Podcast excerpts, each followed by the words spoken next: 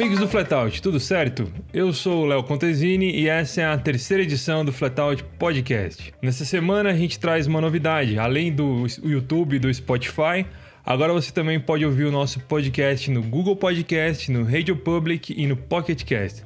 São três plataformas novas que a gente subiu nessa semana para vocês conseguirem ouvir o nosso papo onde vocês acharem melhor. Vale lembrar que algumas edições do nosso podcast futuramente serão exclusivas para assinantes. Então, para assinar, é só acessar assine.flatout.com.br e escolher um dos dois planos disponíveis.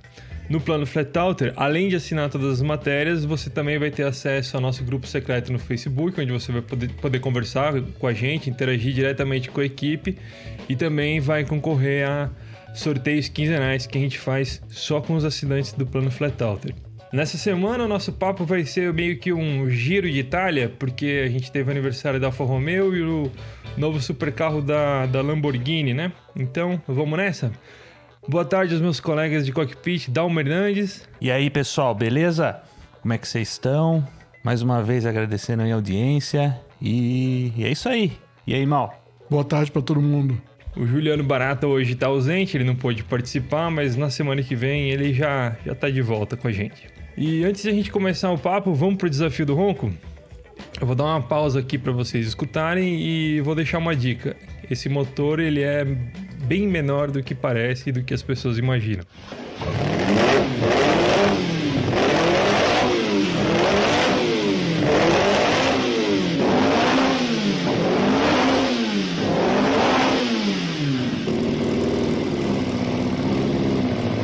Agora sim, vamos pro papo da semana. Dois assuntos bem próximos culturalmente e geograficamente, né? A gente teve o novo supercarro da Lamborghini, o SCV 12, e o aniversário de 110 anos da Alfa, duas marcas que despertam paixões dos entusiastas, debates acalorados, né? Quem começa aí? Dalmo, começa falando do Lamborghini? Opa, pode deixar. Então, a Lamborghini anunciou, mostrou, né? Dizem que revelou o novo supercarro deles, o SCV12. Uma revelação daquele jeito, né? O carro camuflado na pista, mas tem uma notícia bem legal, que assim, bem interessante, que é o V12 mais potente da história da marca. Pelo menos 830 cavalos. Não deram uma, um, número, um número exato. E é um carro que é de pista, né? Totalmente de pista. Sim, é um modelo um, da Squadra Corse, né? Sim, fizeram um negócio bacana que eu achei legal. Attenzione, Macchina Veloce na frente dele. Achei isso legal, mas assim, não é o, o jeito que eu mais gosto de ver um carro sendo revelado, camufladão e tal. Mas aí, o que, que vocês acharam do bicho? Ah, eu, eu, eu, gostei, cara. Eu acho que a Lamborghini anda numa uma fase legal agora, cara. Se olhar, ele, eles primeiro eles são um dos poucos que ainda continua insistindo em motor aspirado, né? Tudo bem, a Ferrari também tem, mas ela tá aos pouquinhos abandonando isso, né?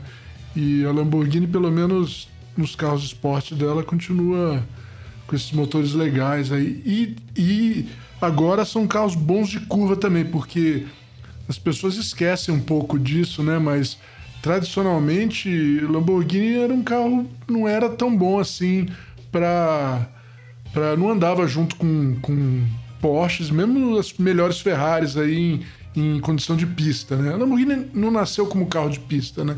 Ele nasceu como a ideia, né? é, a ideia do Ferruccio Lamborghini, apesar das loucuras que, que eles fizeram, acabaram fazendo lá, era a ideia dele era fazer GT, sempre foi fazer GT, né? Carro carro bem é, mais carro tranquilo assim, né? Mais para traseiro, né? Nem que queria que, que nem a Ferrari que né? ele tinha, né? É, é isso aí. É isso aí. E, e, agora eles estão. Mas eles estão. Eles estão ficando carros ótimos para se andar rápido, né, cara? É, isso é uma coisa boa. Eu acho que eu acho que eles estão numa fase legal, cara. Os carros deles todos estão bem, bem interessantes assim. E assim, se parar para pensar, eles dão uma são carros bons, é, super carros para andar em pista, né? E, e, e, tem aquela pitada de, de que sempre teve na Lamborghini, né? De, de ser um negócio diferente, com motor grande, que gira alto, V12, barulhento, né? E Isso agora sem, sem híbrido, sem É. sobrealimentação, sem nada, o negócio é hardcore É. mesmo. É, os dois modelos dele, né? Ainda são aspirados. O, sempre- Isso. o Huracan é o V10 aspirado ainda, né? Não chega. E o Uhum. Esse novo agora. Esse, esse novo, você falou do- da potência, Dão? Eles divulgaram 800, e- é, pelo menos 830 cavalos.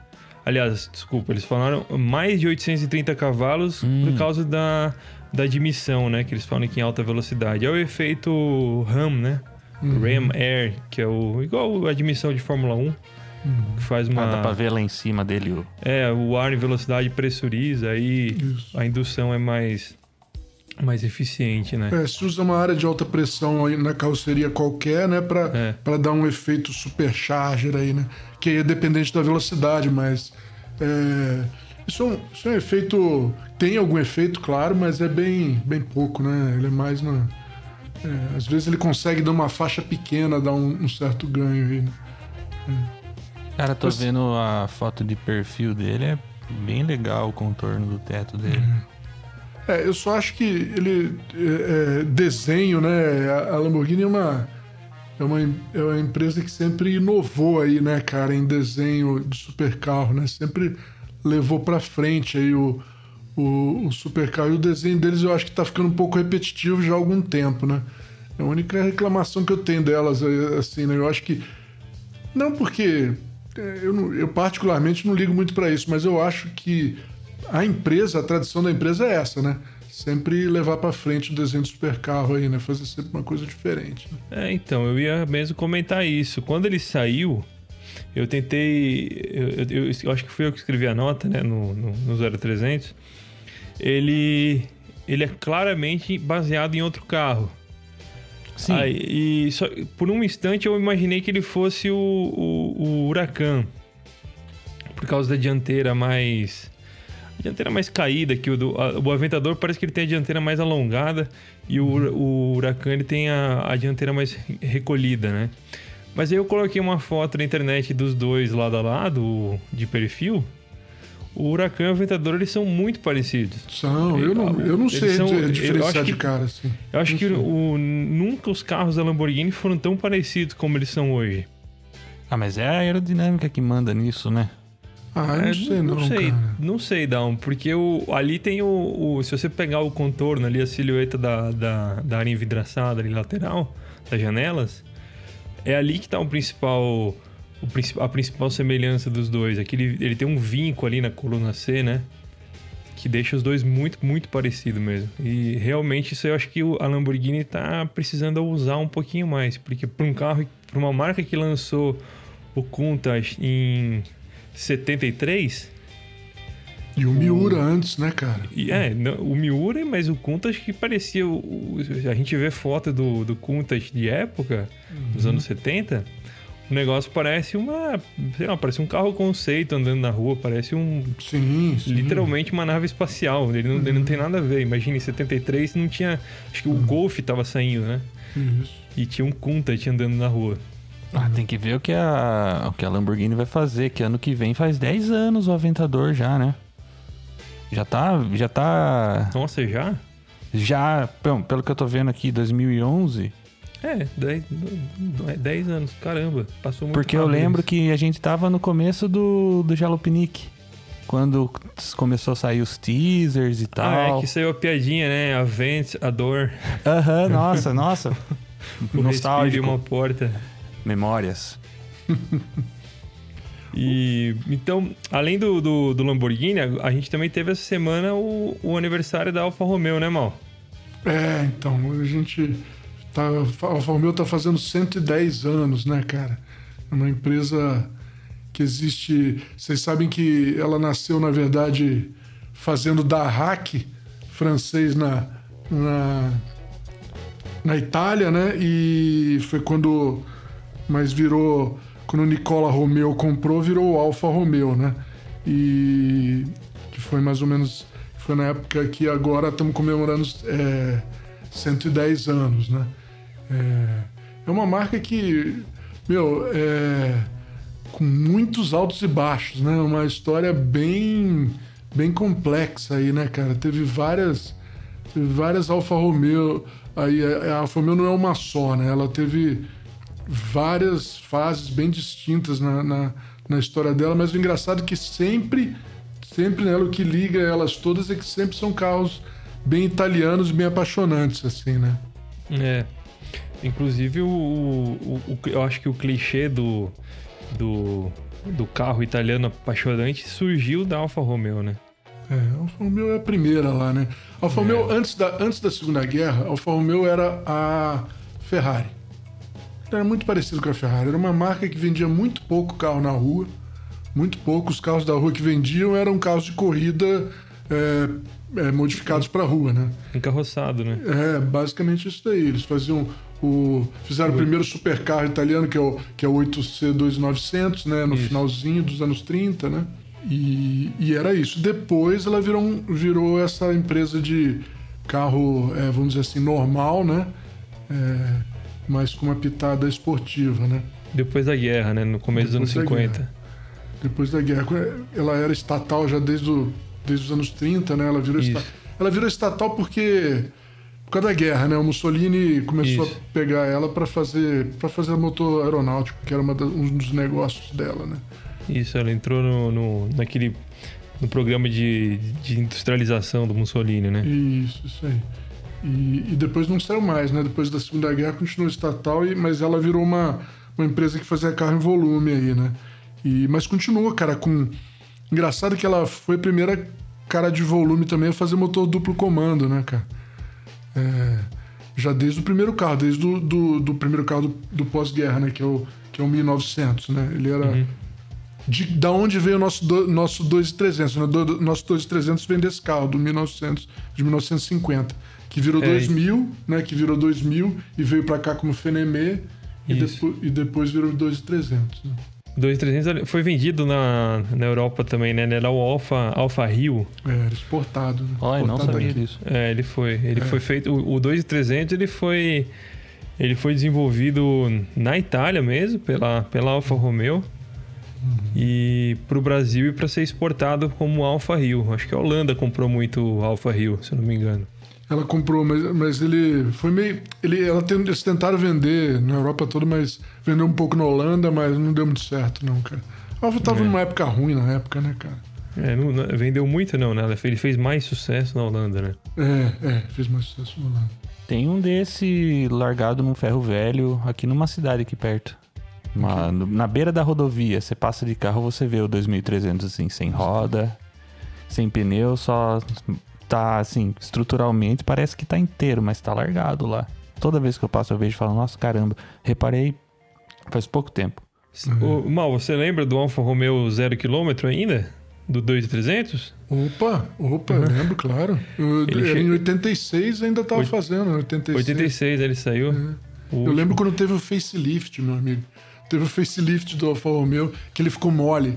Porque até ali ele era bem, bem durinho de suspensão, né? Era bem... Uhum bem esportivo, né? E aí ele era o, ele era o carro mais caro do país, né? Era carro... isso que eu ia comentar até. Ele, era mais caro que o, ele chegou a ser mais caro que o Landau, né? Sim, sempre foi. Ele era o carro mais caro do Brasil. Sempre foi. Desde a época do Fenemê, ele era o carro mais caro do Brasil. É, os JK. E, e aí o que acontece? É, como ele era um carro de luxo e estava sendo usado só para como um carro de luxo, né? E não um carro esportivo, eles deram uma uma molejada na suspensão, né? Ficou mais confortável, né? Que o pessoal falava que estragaram a Romeo. Pô, estragaram dos 300, mas foi pouco tempo, foi em 85, 86 e... Tem, tem, eu acho que dessa época que tem aquela foto famosa dele, dele pendurado na curva, não é? é acho que sim, acho que sim. Se não me engano é dessa eu, época. Eu ele também, ah, ele tinha... Pode falar, desculpa. O, o, o interessante do, do, do 2300, né, cara, é que ele é um motor que morreu quando apareceu o motor do Julia, né?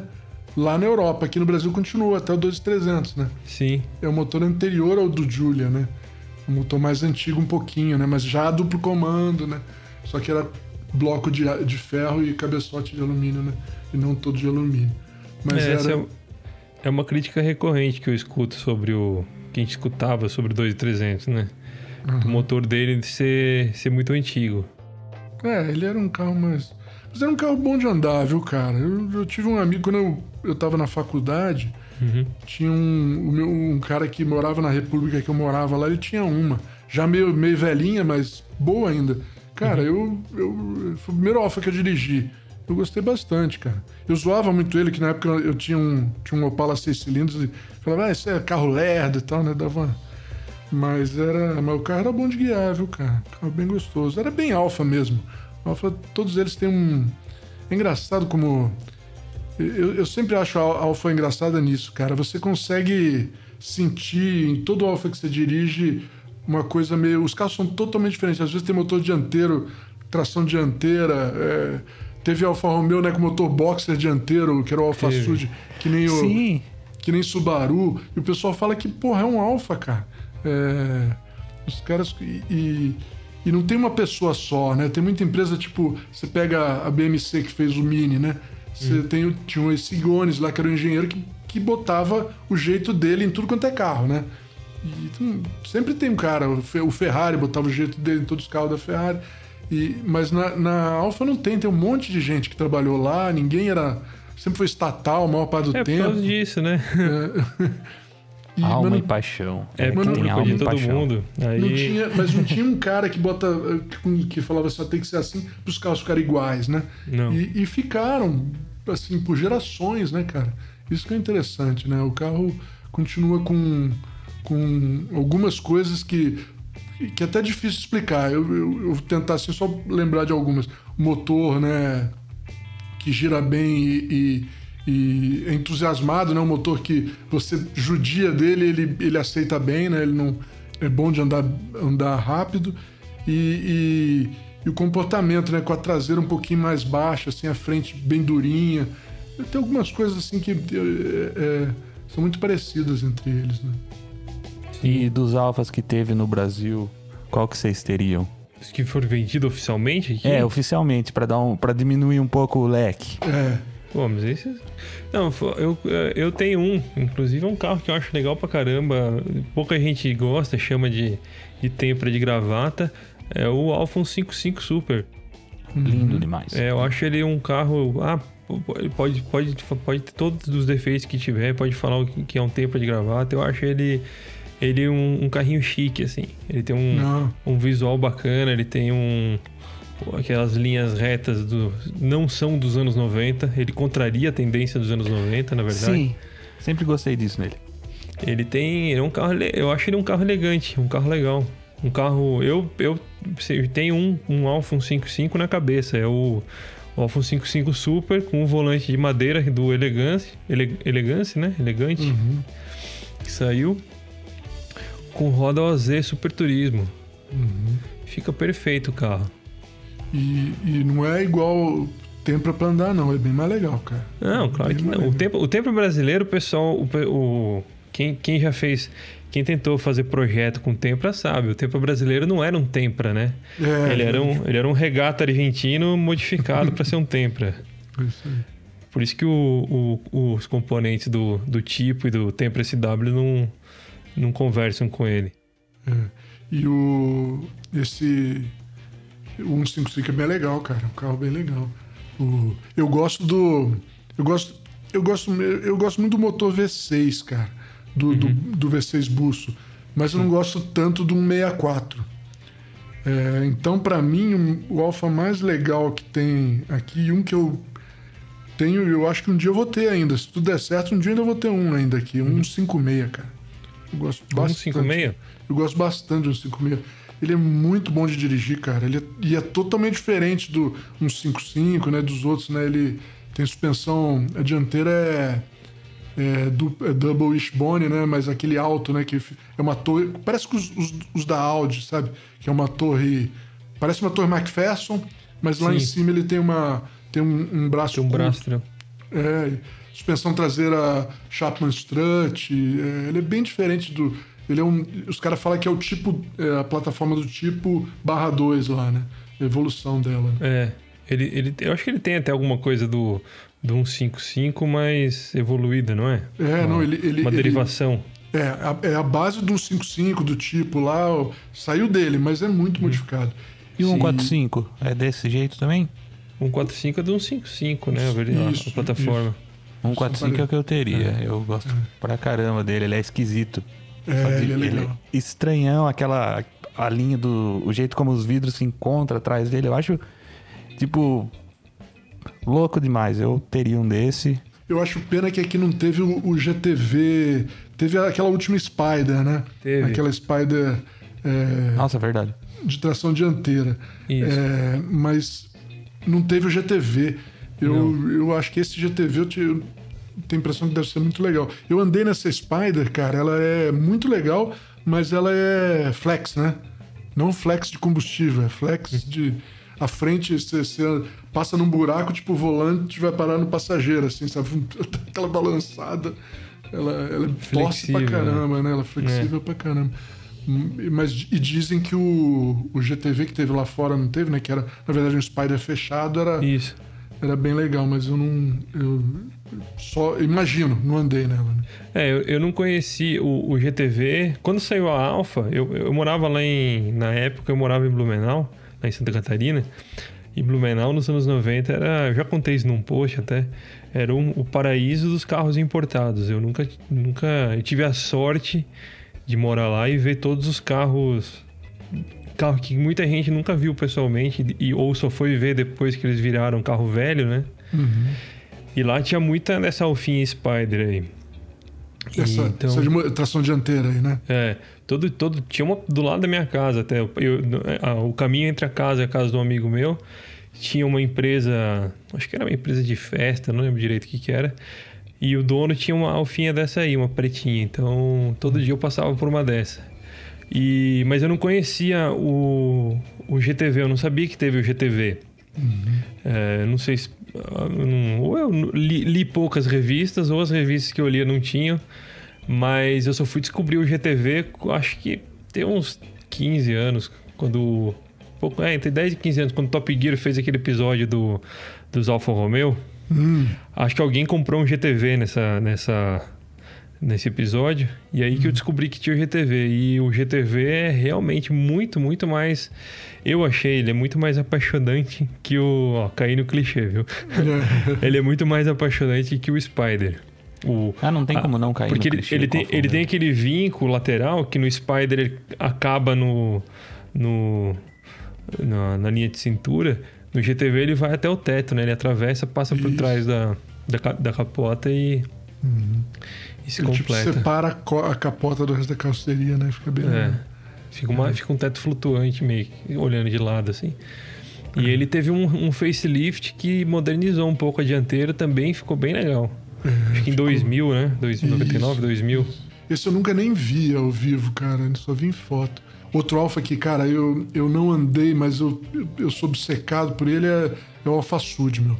E o meu sonho dourado era ter um sprint, sabe o sprint, o cupezinho do, Alfa, do Alfa Sud. Também o pessoal fala bem pra caramba dele, aquele motorzinho lá, diz que também é um negócio incrível de legal de andar, cara.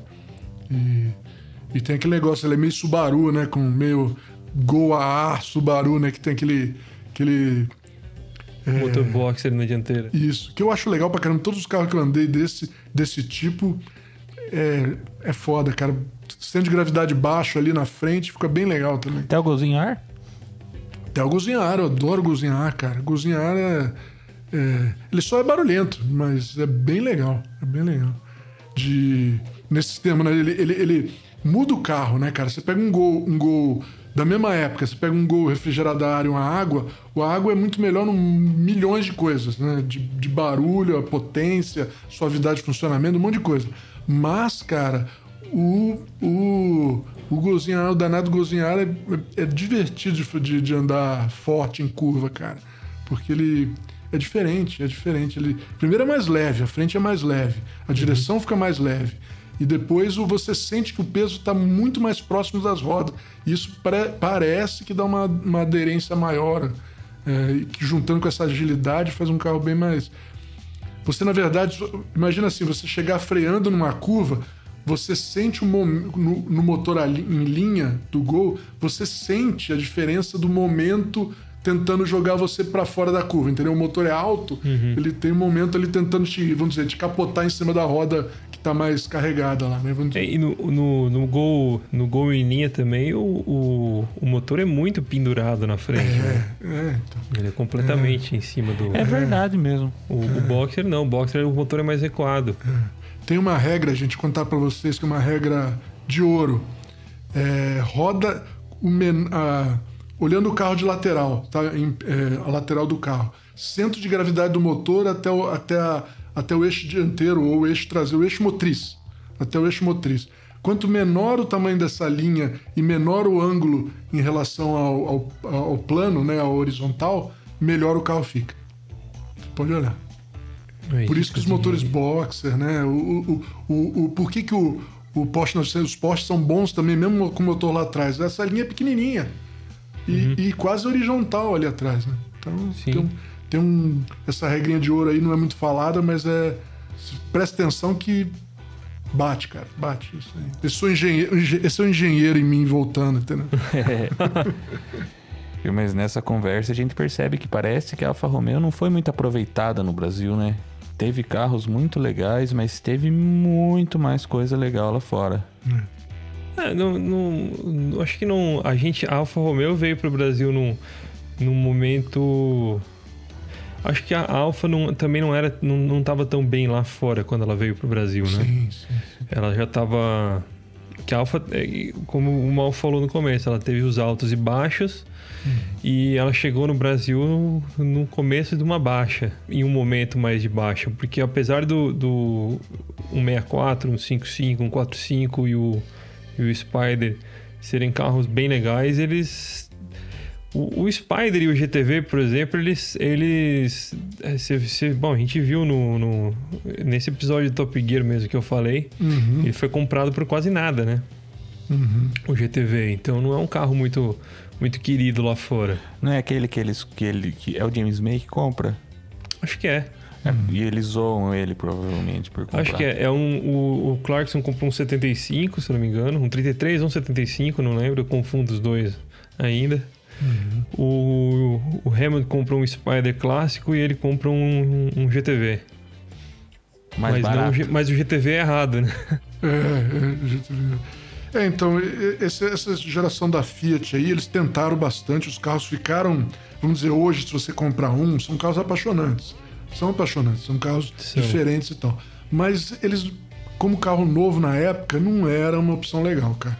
Não Né? era. E eles não tinham. Eles não conseguiam fazer frente. Porque ele era- eles eram.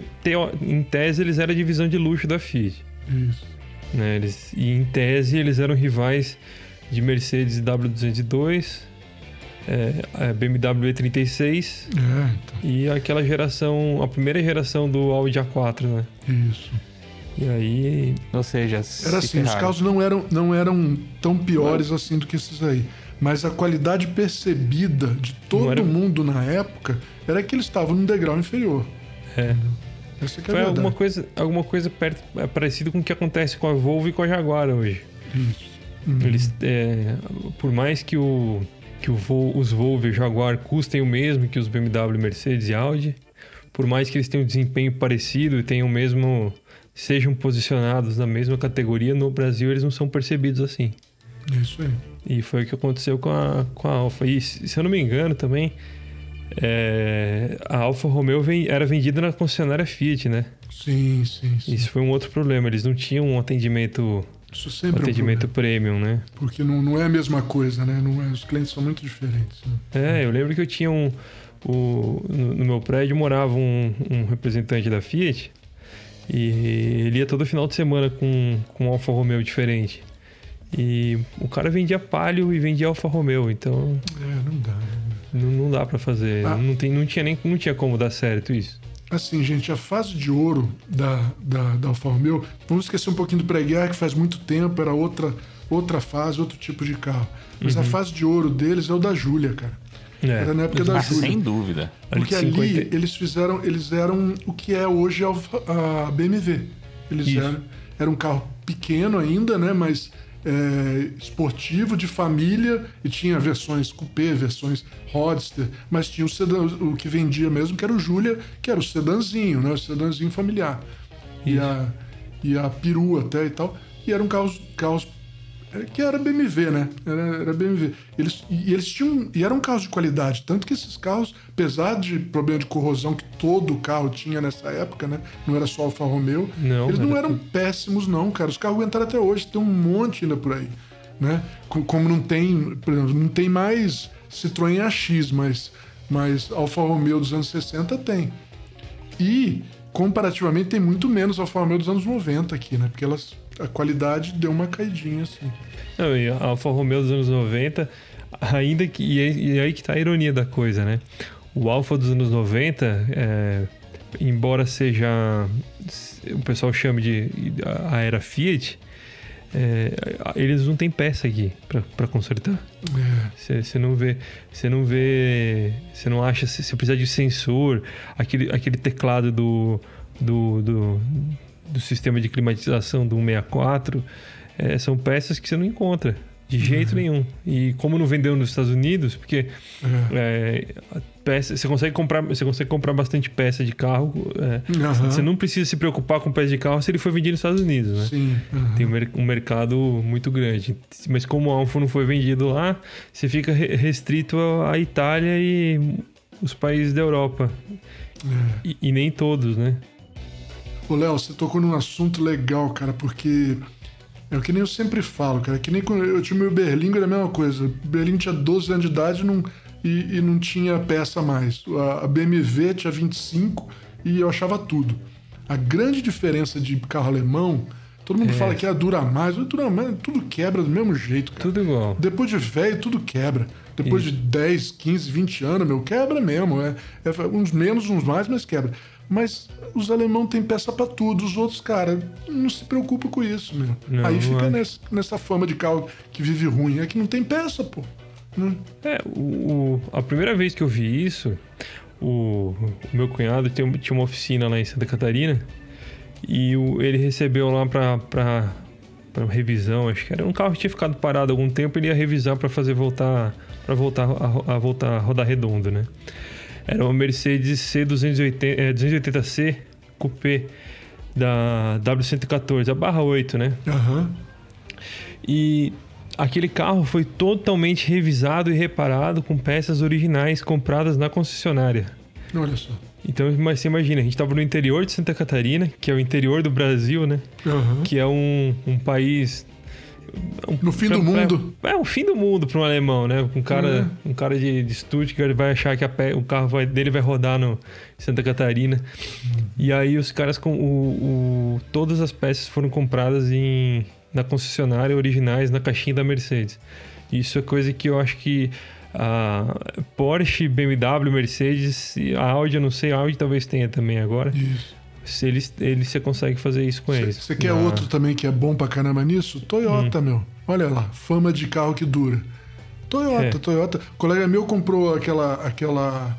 aquela. SW4. SW4 lá, americana, uhum. comprada nos Estados Unidos e importada na época, importação independente, sabe? Uhum. E, e, coisa, ele precisava trocar o que, que era. Eu não sei, ele me mostrou lá. Ah, trambulador tava frouxo. Foi na concessionária Toyota aqui e comprou as buchas todas para reparar o, coisa, o carro de 91.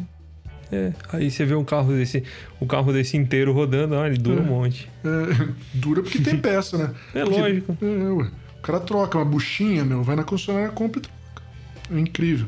O pessoal não se liga nesse negócio, eu sempre falo, pô, o negócio é peça. Arruma peça que carro dura, cara. É, é bem isso mesmo. Ouviu, Alfa Romeo? é, é uma, é uma pena, porque o, o, o, outro dia a gente tava, tava aqui em casa, tava eu, meu cunhado e um amigo nosso, o Leandro. Ele trabalhou na concessionária da, da Alfa Romeo e falou: Cara, é bonito, é legal, mas não acha peça. Não acha. A concessionária não consegue peça para revisar o carro. Vi o Alfa Romeo mesmo, porque por causa dessas coisas que eu já considerei ter um Corolla velho e nunca considerei sério ter um Alfa. Mas um Corolla velho 95 eu tenho certeza que eu ia conseguir manter. E engraçado que as peças de você pega um, um, um o da fase áurea lá, o da, da Julia, tipo 105, né, que o pessoal chama, que é o Julia, GTV Spider dessa época aí. É, tem peça, cara. Os caras, eu tenho mais de um amigo que tem e, e os carros e tem peça. Tudo bem, nada é barato, é, não tá assim na loja na esquina, você tem que encomendar, mas tem tudo. Porra. Porque vendeu nos Estados Unidos. Também, também, também. Também. Aqui vem aquela completa aquela teoria, né? Viu os americanos teoria. E tem- e tem bastante o, aqui o também, né? entusiasmo pelo carro. É, e, tem, e, tem, e tem bastante aqui delas aqui também, e teve bastante delas aqui também. E tem peça usada, cara. É incrível como os caras acham peça usada de, de até hoje, cara. Eu lembro, meu, quando eu era moleque, em Niterói, no Rio de Janeiro, um, um cara que eu conhecia, que não era amigo meu, mas era amigo de um amigo meu. É, eu tinha 18, 17 anos, mas era aquele, naquele meio de carro lá que todo mundo gostava. O cara comprou uma GTV 74, cara. E, meu, e tava reformando, trocando peça naquela época já. Você imagina, isso devia ser em 88, já tava reformando. Imagina quantas vezes esse carro não teve que ser reformado. Vocês sabem que um dos Alfa Romeo, você falou que tem bastante, bastante Alfa Romeo velho no Brasil, antigo, né? Não velho. Velho é sacanagem com eles. Total. Não pode É, falar. mas um dos, um dos Alfa Romeo mais. O Alfa Romeo mais valioso de todos, né? O que- foi vendido pelo maior preço, ele quase foi destruído no Brasil, né? A gente contou essa história no site. Ele era um, um 8C2900 que veio para o Brasil na década de 40, usado. Ele participou de alguma uma ou duas corridas no Brasil, se não me engano. E aí ele meio que desapareceu por algum tempo e voltou a aparecer na mão do Camilo Cristóforo. Que aí o, o Camilo Cristóforo cortou o chassi dele para fazer uma carreteira, colocou um motor V8 de Corvette porque ninguém conseguia arrumar um, um 2900 no Brasil, né? E o- a história, resumidamente, é que o carro foi separado, a carroceria foi separada do chassi, o chassi foi cortado, a grade foi parar na Argentina. Na década de 70, um, um, o carro, um, um inglês veio pro Brasil, eu não lembro o nome do- desse cara. Colin inglês. Crab. Colin, como que é? Colin Crab. Crab? De Crab. caranguejo? É. Esse, esse cara veio pro Brasil, fez uma limpa aqui, né? Fez. Ah, A gente conversou sobre isso já, né, irmão? Tem um livro dele que eu tô querendo comprar, só não comprei porque custa 120 dólares e é caro. Mas o ele dólar, conta. o dólar ele, não tá favorável, né? Mil é, reais. É, então. Mas eu sou louco, eu, eu, fico louco, porque ele, lá ele dizem que ele conta é uma ele acabou de lançar, foi faz dois anos. É a biografia dele. Ele conta essa história toda, de todos esses carros que ele trouxe daqui, cara. Ele fez na limpa aqui, meu. Fez na limpa. E aí, então, esse, e ele achou, nessa limpa que ele fez, ele levou, eu, eu- ele levou um lote de peças, tudo que ele tinha, é, tudo que ele encontrou aqui, além de carro, ele levou peças também e achou o chassi do Alfa Romeo, achou a grade, a grade na Argentina, se eu não me engano. Enquanto estava restaurando o, o carro, ele achou o motor, tudo se juntou de novo e o carro acabou leiloado, acho que por 10 milhões de dólares. É aquele, 2000 aquele, é aquele Spider preto bonitão. Isso. Puta que pariu. Eu não lembro ao certo, não tenho agora os dados, mas tem a história completa no site. Eu, já. é, a gente contou essa história, é só procurar lá no Flatout que vocês vão encontrar. Então é isso. Parabéns, Alfa Romeo. Parabéns pelos 110 anos, que dure muito. A Júlia atual é sensacional, a Fiat devia dar um jeito de trazer esse carro pra cá. Porque... É isso. Parabéns, Alfa Romeo. Dá o Julia de presente pra nós. Então, pessoal, é, acho que falamos bastante de Alfa já aí, né? O, o- eu tava. O, o Dalmo tava falando aí, falou no meio da conversa sobre, sobre o Jalopnik, né? Que faz. Que tá fazendo 10 anos que vocês estão trabalhando. no- primeiro no, Japolo- no Jalopnik, né? Que depois virou Flatout, é isso? 10 anos e 3 meses. Olha, cara. É, Pô, conta 10 pra mim um pouquinho essa história. Eu tenho curiosidade de saber. Eu que tô chegando agora, né? Chegando. dez- Foi 10 anos e 3 meses, eu e o Dalmo e o Juliano chegou um pouquinho depois, mas a equipe tá há 10 anos mesmo. A gente vê que a gente- se vê que a gente é entrosado pra caramba. O Juliano, o Juliano veio depois, então, é isso? O Juliano foi o último a entrar. O, o Dalmo, era foi, o Dalmo foi um dos primeiros, eu acho. É, era eu e você, mais uns caras. O Ah, Tinha, tinha uma- Rubens. a, equipe, a primeira equipe do, do, do Jalopnik Brasil, ela foi formada em fevereiro de 2010, quando o, na época chamava Spice Media, né, Dalmo? Aham, uhum, Spice era, Media. E era do Adriano Silva. Quem começou foi o Léo Nishihata, que era da quatro, tinha sido da Quatro Rodas, fazia uns freelas para revista de turismo também. Fez muito freela para revista da Mitsubishi. E ele foi escalado para montar uma equipe. E aí ele chamou o Rufo, chamou um outro jornalista, o Gustavo Henrique Rufo, né, para quem não conhece, que, que, que, escreveu com a gente em 2016 no... no 2016? No, Nossa, eu tô perdido, cara. Foi, foi 2016. No, no Flatout. Então o Léo chamou o Gustavo Henrique Rufo, chamou um outro jornalista chamado Rafael Duarte, que eu não sei onde tá, por onde anda. É, e aí ele chamou os tradutores, porque a gente ia ter conteúdo traduzido do. ia ser um meio a meio, conteúdo americano e conteúdo local, né? Uhum. E aí nos tradutores ele conseguiu o Rubens Eishima, que depois saiu, foi trabalhar na área de tecnologia. Foi trabalhar, não, foi na área de tecnologia, não, no jornalismo de tecnologia. E o Dalmo. E eu vi, por acaso, o anúncio, mandei um e-mail pro Léo. E o Léo falou que já tinha preenchido os tradutores. Que não. Que não ia ter espaço. Ele queria alguém que, que fosse redator. E eu não me achava jornalista porque eu não era jornalista. Eu era redator publicitário e tradutor. Uhum. E aí, eu se eu não me engano, eu não lembro muito bem como é que foi o, o, o por trás do, das, o, os bastidores. Se eu não me engano, foi a época que o filho do Dalmo nasceu. Foi, cara. Foi e aí assim. o Dalmo, o Dalmo sai, o Dalmo se afastou por uns dias e eu fiz, eu comecei a fazer, fiz tradução também. Eu não sei Você se teve um outro de cara mim, que então? desistiu. Oi? Você entrou depois de mim, então? Eu entrei, eu fui o último. Eu fiz minha primeira Olha. tradução em 28 de fevereiro. 28 de fevereiro eu já tinha a equipe toda formada. Eu Entrei. vi. Eu vi o É. anúncio no Gizmodo. É, No Gi- Gizmodo e falando que tava precisando. de- que abrir um site novo de carro e tava precisando de tradutor. isso. Aí eu mandei o e-mail de brincadeira, porque eu tava trabalhando de balconista de Lan House na época. na época que as Lan House já nem existia mais direito. Não, E tinha acabado de nascer o, o Arthur, meu filho. Isso. E falei, putz, preciso de um emprego melhor, né? E mandei, tipo, sem muita pretensão. Falei, ah, eu me interesso, eu gosto de carro desde que eu sou criança e eu manjo um pouco de inglês. Eu, o Léo Nishihata falou, ah, cara, traduz então esse artigo aqui. Mandou um, um link de uma matéria do Jalop pra mim. Traduzi ele falou, ah, você tá dentro, cara. Foi assim. É, comigo, aliás, foi, foi uma sequência de uma sequência de, de eventos engraçada até, porque eu, eu tava em 2000 e um pouco antes, eu tava trabalhando com pesquisa de mercado, né? E aí eu tava bem interessado em carro de novo nessa época e tal.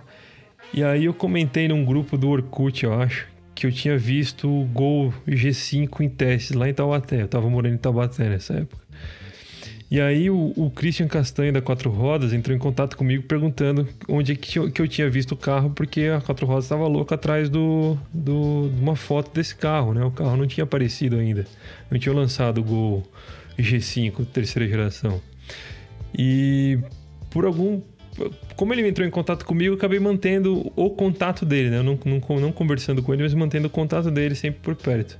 E aí ele um dia tweetou que o ia, estava chegando no Brasil. E aí, por causa desse tweet, eu, eu mandei um e-mail pro Léo. E aí, acho que por causa do afastamento da licença paternidade do Dalmo, eu fiz a tradução. Depois o Dalmo voltou, mas eu já estava escrevendo notícia também. E aí, no fim das contas, eu en- tava no Jalopenic no primeiro dia. E de lá a gente formou a equipe, né? Continuou eu, o Dalmo, o, o, o Rubens e o Léo. O Rufo acabou saindo. Depois o Rafael acabou saindo. O Rafael escreveu pouco no, no Jalopenic. Aham. E aí, mas aí a gente foi formando uma equipe enorme de colaborador, né? Você lembra, não? Ah, eu não lembro muito, viu? Você não lembra o nome de todo mundo? É que, é que, eu, é, é que chegou, o Léo fazia muito free lá fora. Aliás, foi assim que eu peguei um pouco de experiência, né? O Léo fazia muito free lá fora. E, e como eu não tinha muito o que fazer, e que fazer tradução rapidinho, e ah, na época a Renata trabalhava o dia inteiro fora, e então eu ficava. Eu não tinha muito o que fazer, eu sempre estava conectado no site, lendo e, e vendo notícia e inventando coisa para escrever. E aí eu acabava assumindo a, a função dele como assist, um assistente dele quando ele estava ausente. Né? Ele, Ah, chegou ficar, ele chegou a ficar 20 dias sem falar com, sem falar com ninguém. Ele se, se meteu, Eu se lembro meteu disso. em algum lugar do, do Amazonas. ele não tinha sinal de celular, o cara sumiu-se. E aí eu fiquei, assu, assumi meio como, como assistente do chefe. E aí peguei experiência nisso. Então, aí eu lembro bem da equipe. A gente teve o Renato Belotti, foi do Jalopnik. Ah, O foi. Rafa verdade. Souza, o Rafa Forfan, lá de Brasília, foi do Jalopnik Brasil também. Verdade, nossa. O, o Juliano, quando, assi- quando assinava Kowalski Barata ainda. Aham. Nossa, verdade. A gente, a gente amava ele de Kowalski só. É. O Henrique Rodrigues, que hoje tá na Quatro Rodas, também colaborou com a gente lá. Eu lembro, é, realmente. Mas é porque foi, tipo, espaçado essas pessoas. Não foi todo mundo ao mesmo tempo. Foi Teve, entrando um, é, saindo né, outro. foi. Teve o André Fiore, que, que criou o meme do Belo Veludo. Verdade, o meme do Belo. Aliás, teve- o, a gente que. Eu acho, eu tenho pra mim que foi a gente que introduziu o termo Gearhead no Brasil. Não tinha antes da gente. É possível, é possível que sim, porque não tinha tradução, né? Era um Sim, termo, então. era um tenho- termo eu comum tenho quase no- certeza. Era um termo comum no, no, no, Lá americano. fora, é, e no Brasil não tinha, cara. E- Mas é, também, na época que, que começou o Jalop, eu não tava muito interessado por carro. Eu não tinha nem carteira de motorista. Eu lembro Daí disso. eu fui aprendendo, fui re- me reintroduzindo no, no mundo dos carros junto com, com o início do Jalop. Ah, cara, é isso. Tem uma coisa que vocês não sabem aí, mas eu eu acho que foi nessa época que ele tava pegando bastante colaborador, ele me contatou, o Léo Nishihata. Perguntar se eu não queria participar, e no fim não deu certo. Um monte de motivo aí, mas não deu certo. Eu escrevia no. Nessa época eu escrevia. Já, já ah, a gente ia acabar de começar o, o o, AI. É. Por É. isso que eu não, por isso que eu não, não fui na época. Eu tava no comecinho ainda. Eu falei, não, deixa. Que antes disso eu escrevia no. No Best Cars website. É, olha que coincidência. né? Quase, quase que a atual equipe do Flatout foi formada 10 anos antes no É. Putz, tá verdade, cara. E Nessa, nessa época, o Auto Entusiastas era a única referência entusiasta na internet, né? É, uhum. A gente começou foi em 2008, né? 2008. Foi. É, eu lembro. Era, era o que a gente lia também, né? O Juliano, na época, trabalhava... Eu não tenho certeza agora se o Juliano já estava na Karen Driver ou se ele ainda era assistente do Marco Debari na, na Quatro Rodas. Uhum. Não tenho certeza. Mas por causa disso ele era freelancer.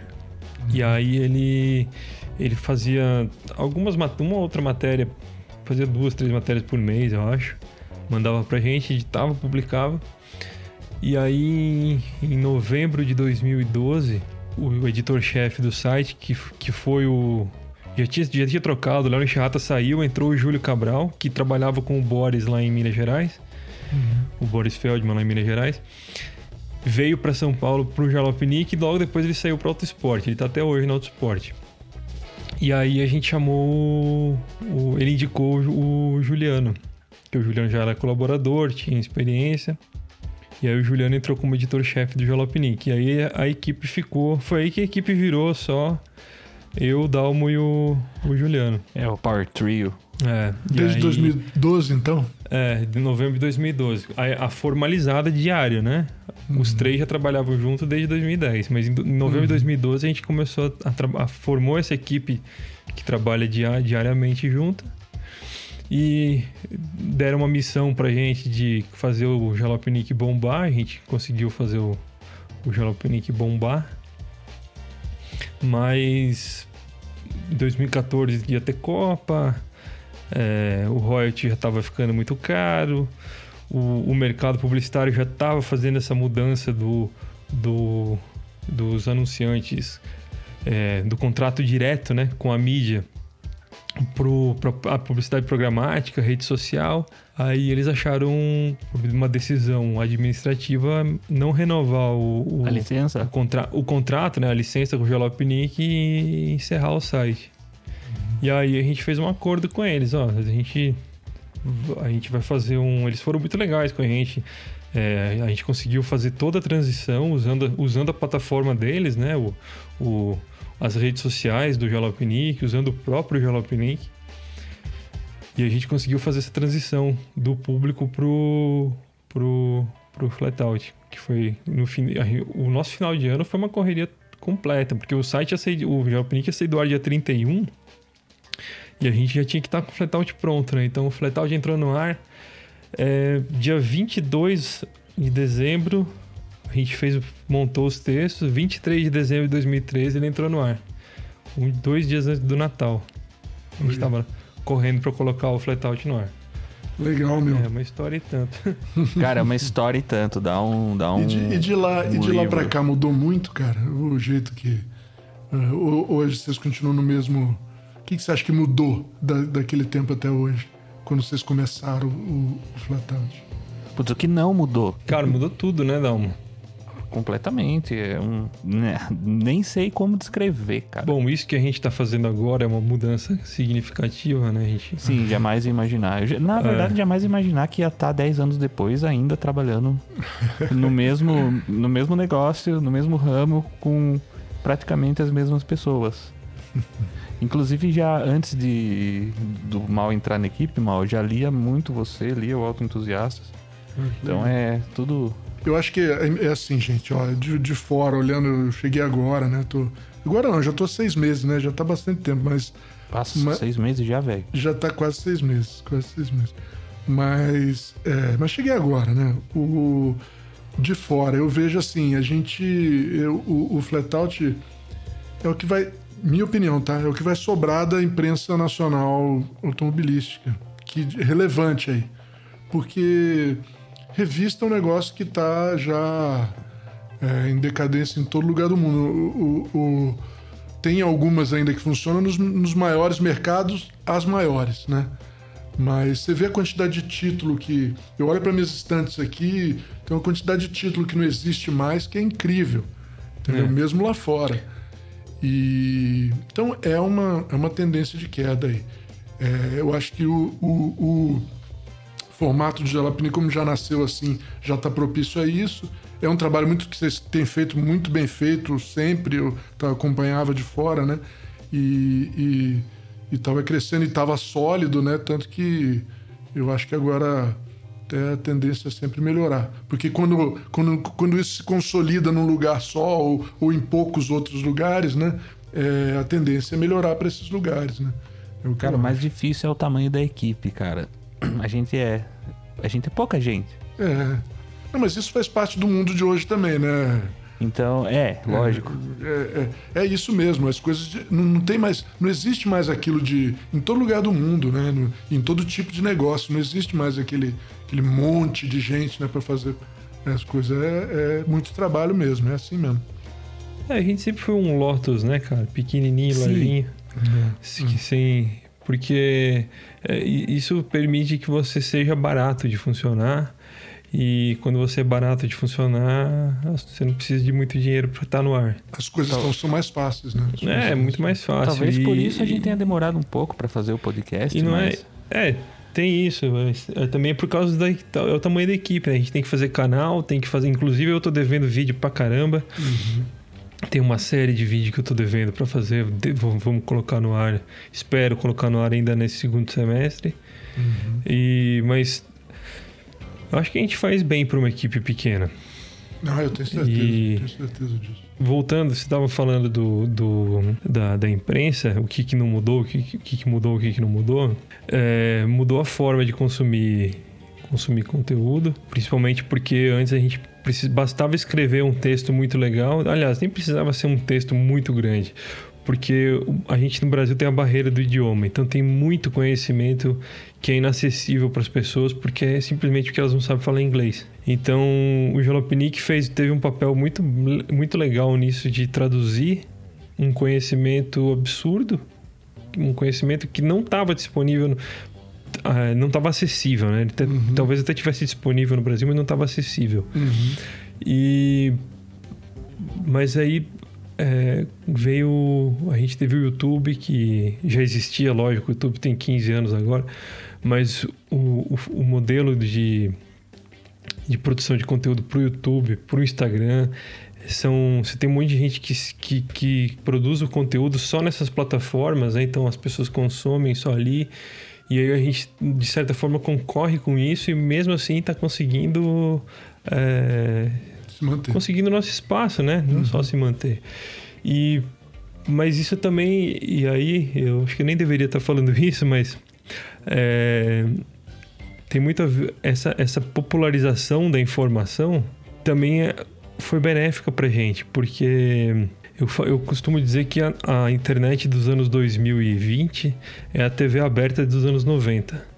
Ela, a, TV, a TV aberta ela chegou numa, num, num, num pico de qualidade no começo dos anos 90 e dali para metade, da, da metade para o final ela começou a cair é, o, a qualidade do, do conteúdo gratuito na televisão caiu tanto que a gente teve o, o boom da TV por assinatura, né? Que foi justamente nessa, nessa época.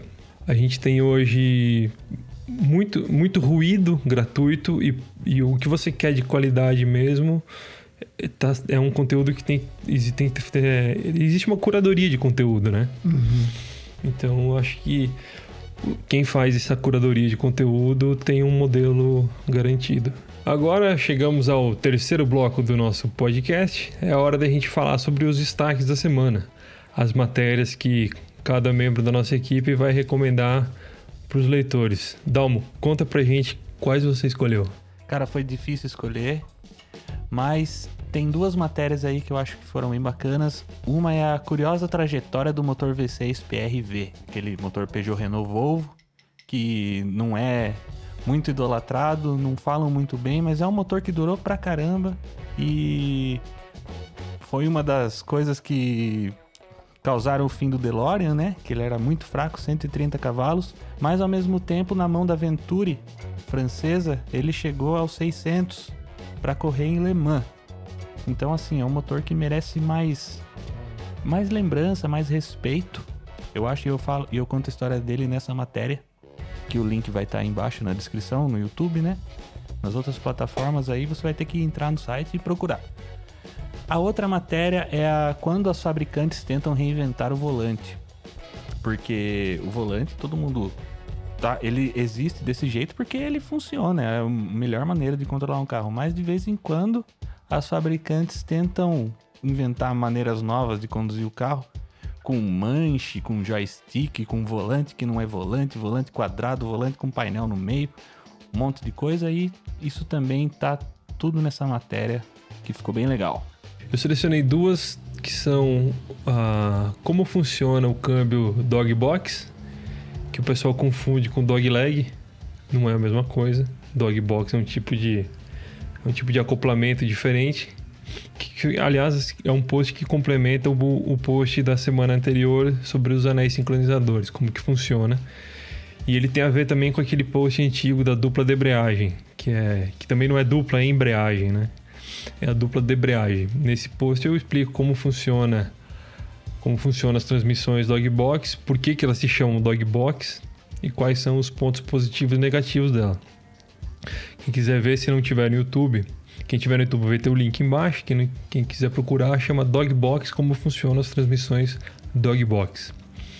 E o segundo post é um que eu, foi publicado na quarta-feira, o do nosso quadro especial semanal Flatout Street. É a história de um, de um bravo HGT brasileiro, claro, com que ganhou um V6 buço da Alfa Romeo. Até coincidiu do, de cair no dia do aniversário da Alfa Romeo, né? É uma história de como esse é um, um, um, um leitor lá de Brasília. Ele se apaixonou por um Brava HGT em 2006. O carro foi embora, voltou, fundiu o motor. Quando fundiu o motor, por acaso ele tinha esse V6 e colocou no Brava. É uma história bem bacana, tem as, as fotos estão muito boas. E o, quem quiser tá lá no, na página inicial, no destaque do Flatout Street, lá embaixo. Mal, quais foram as suas essa semana? Essa semana eu, eu ando é, lendo bastante, estudando bastante sobre a Porsche. Não sei porque eu comecei a, a olhar a fundo algumas coisas aí. E tem duas reportagens sobre Porsche essa semana que eu queria recomendar para vocês. A primeira é a imperfeita perfeição do Porsche 356. Essa é uma matéria que eu estava tempo querendo fazer, é, falando sobre o, o primeiro Porsche que ele, ele mudou pouca gente conhece e sabe disso, mas ele mudou bastante o comportamento dele já a partir de 56. Ele começou a ficar mais é, um carro mais civilizado. Antes ele era um carro bem mais difícil de dirigir, mas o engraçado é que ele era um carro mais difícil de dirigir e todo mundo adorava. E foi basicamente o que criou a fama da Porsche, que por muitos anos, né? Então é uma história, é uma história legal que lida sobre, sobre a imperfeição aí e, e como isso funciona com carros aí e faz às vezes faz a gente ficar apaixonado por eles, né? Então eu gostei muito de fazer ela, procurem lá. A outra é, vai sair sexta-feira, né? É, ainda não está publicada, mas é continuando a falar, é um, o outro capítulo de uma série que eu comecei a fazer sobre o Porsche 959, né? Que é um é, é um carro emblemático da marca aí que, que praticamente imortalizou é, o Porsche como ele é, né? Que ali até ele, Porsche ainda tava não sabia o que fazia direito para o futuro, né? Dali para frente o 959 mostrou o futuro. E dessa vez eu vou falar sobre o motor dele bem detalhadamente, vai ser bem legal, vocês vão ver. Legal, pessoal. Então, agora entrando na, na reta final do nosso podcast 3, é hora da música da semana.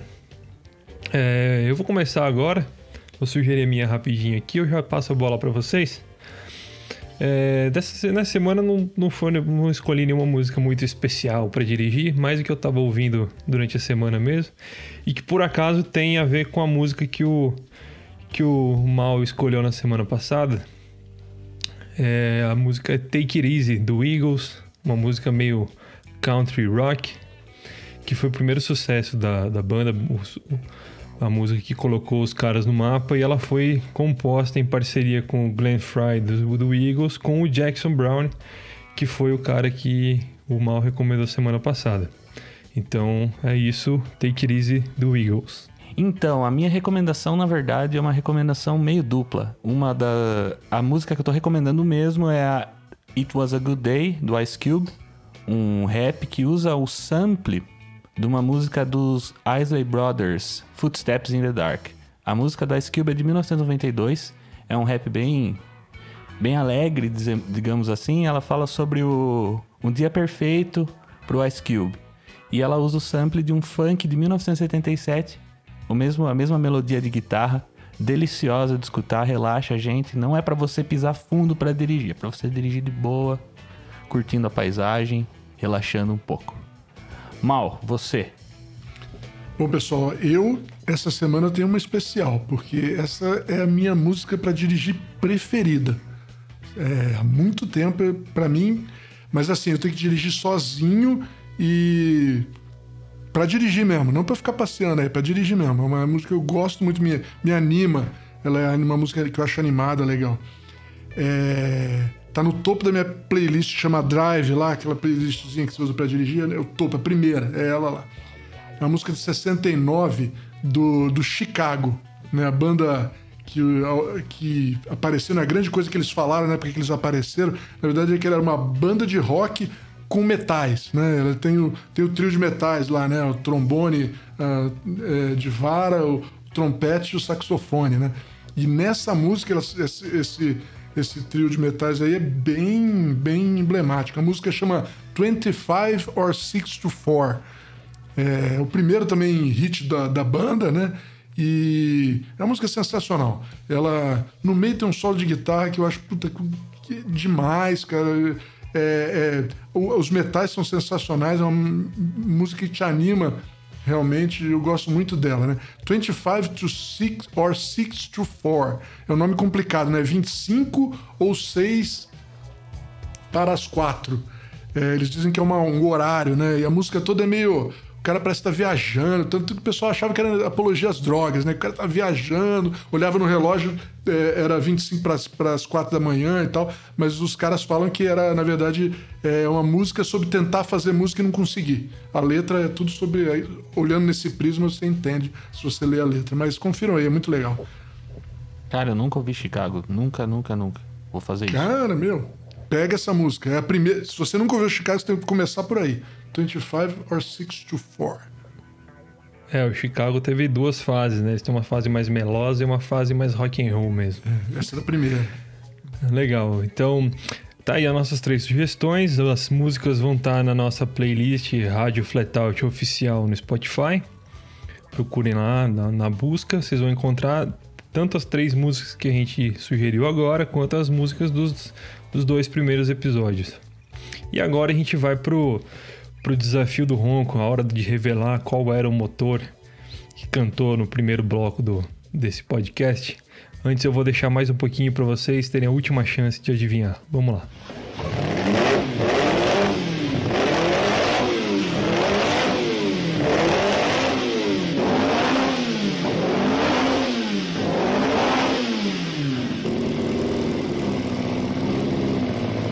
É um motor, como eu tinha dito, é um motor bem menor do que ele parece, porque ele é um V8 de 2 litros de deslocamento. Quem conhece a Alfa Romeo já sabe do que eu estou falando. É um motor 2.0 V8 que equipou os P33 de corrida, o 33 Stradale e o Alfa Romeo Montreal, né? uma versão modificada, com deslocamento um pouco maior, claro, mas também equipou o Alfa Romeo Montreal. É um dos, um dos motores mais sonoros e que equipou talvez o carro mais bonito da Alfa Romeo, o Alfa 33 Stradale. Esse estava fácil, eu acho, hein, pessoal? Não só da Alfa Romeo, esse carro é lindo é. demais. Ele é um dos concorrentes pro mais, pro mais bonito do mundo, ponto, né? Então é isso, pessoal. Então ficamos aqui por hoje. Semana que vem a gente tá de volta. O Juliano tá de volta no comando. Falou, pessoal. É, obrigado mais uma vez. Desculpe qualquer deslize aí. E até a próxima. Falou, pessoal. Um abraço aí. Tudo de bom. E, e obrigado por acompanhar a gente aí. Um abraço. Até mais. Tchau, tchau. Até semana que vem, pessoal. Um abraço. Obrigado Falou. por tudo.